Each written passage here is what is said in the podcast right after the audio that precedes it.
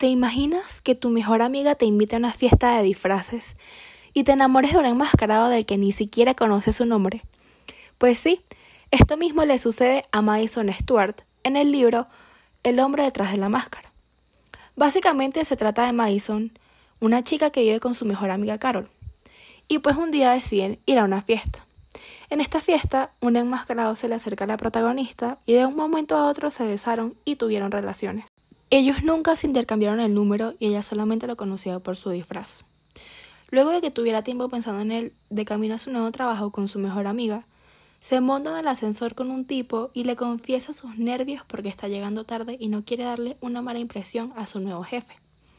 Y pues resulta que ese tipo era su jefe, pero no un jefe cualquiera. Él era el enmascarado, mejor conocido como Owen, solamente que ella no lo reconoció, pero él a ella sí, obviamente. Como él también se enamoró de ella esa noche, decidió hacerla su secretaria para poder estar el mayor tiempo posible a su lado y poder conquistarla. En un viaje que ellos realizaron juntos por trabajo en Nueva York, él la besa. Se dejó llevar y ella se siente ofendida, aunque al mismo tiempo atraída, pero aún así le reclama y le dice que eso está mal. Cuando regresan, muchas cosas cambiaron. Ella se alejó mucho de cómo era con él, y él siempre tenía un plan de cómo volver a conquistarlo. Después de un tiempo estar distanciados, ella se desmaya en el trabajo y de repente Owen, como cosa suya, le pregunta si ya estará embarazada. Ella lo niega y le nombra que no cree estar embarazada del enmascarado. Cuando ella llega a casa sucede lo mismo. Se desmaya por lo que su mejor amiga la ayuda. Después de que ella se recuperó, se pusieron a sacar cuentas y Madison sí estaba embarazada. De hecho tenía cuatro meses y era del enmascarado.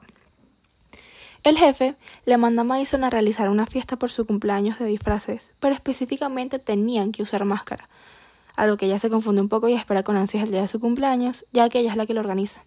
Cabe destacar que ella y Owen estaban en su mejor momento.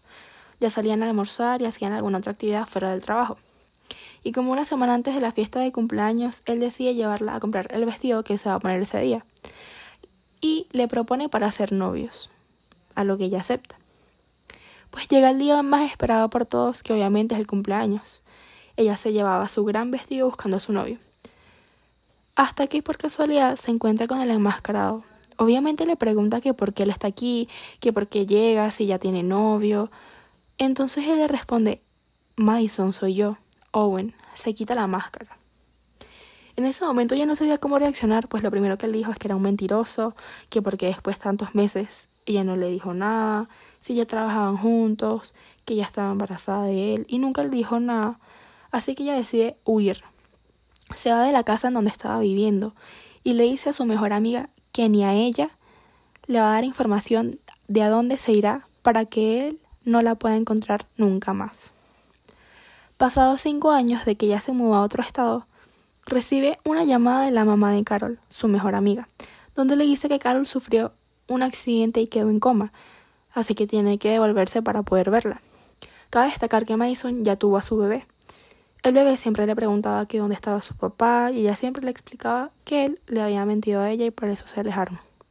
Pero cuando habla con el niño y le dice que tienen que volver a su ciudad, le pregunta si por fin conocerá a su papá y ella le dice que es lo más probable.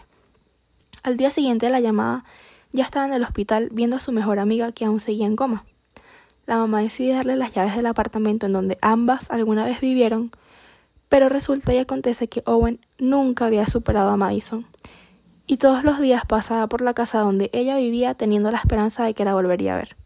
Pues mágicamente así fue. Él se quedó loco al verla y al ver a su hijo.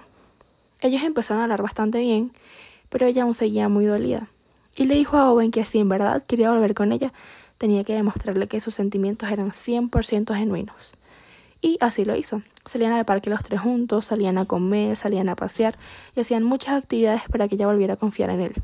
Un día donde ellos estaban paseando juntos, sin el niño, ella notó que él estaba muy nervioso, como que muy sospechoso, por lo que le preguntó qué era lo que le estaba pasando. Entonces él decide llevarla a un lugar escondido, donde mágicamente tiene una cena preparada para ellos dos y le pide matrimonio. Después de seis meses, su mejor amiga ya estaba en perfecto estado después del coma y realizan su boda soñada. Ese día ella le dice a Owen que serán papás nuevamente Y así es como concluye esta linda historia. Es una locura pensar que ellos empezaron simplemente en una fiesta y al final terminaron con dos hijos y casándose. Pues la verdad a mí me gustó la trama de la historia, de qué se trataba la historia, más no me gustó cómo estuvo escrita la historia. Primero que todo, la historia tenía algunos errores ortográficos y obviamente al leerla se hace incómodo. Segundo, fue escrita en capítulos muy resumidos. Literalmente la historia tiene nada más 15 capítulos y el primero es el único que fue realmente largo y pues yo obviamente me imaginé que los demás iban a ser igual de largos y que iban a poder explicar bien la historia, pero no, todo lo explicaron demasiado rápido y obviamente quedaron cosas que no se pudieron concluir bien.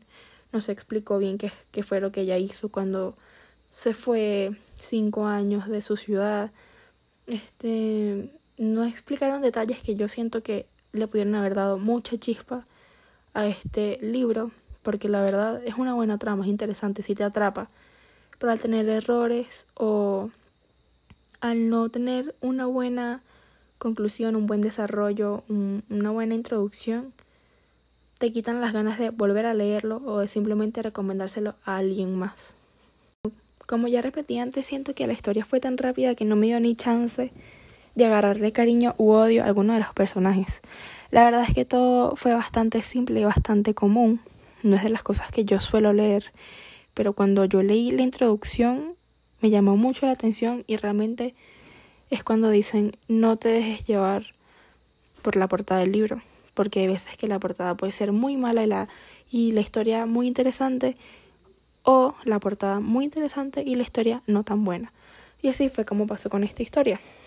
Este, una carta que le pudiera dedicar a mi personaje principal es que tenga más cuidado con las cosas que hace porque la primera vez en una fiesta este pues sí trajo consecuencias en su vida, solamente que le salió todo bien, este, porque sí se casó con esa persona, pero tuvo un hijo inesperadamente. Y creo que tal vez si lo hubiera este, en sabido no lo hubiera hecho.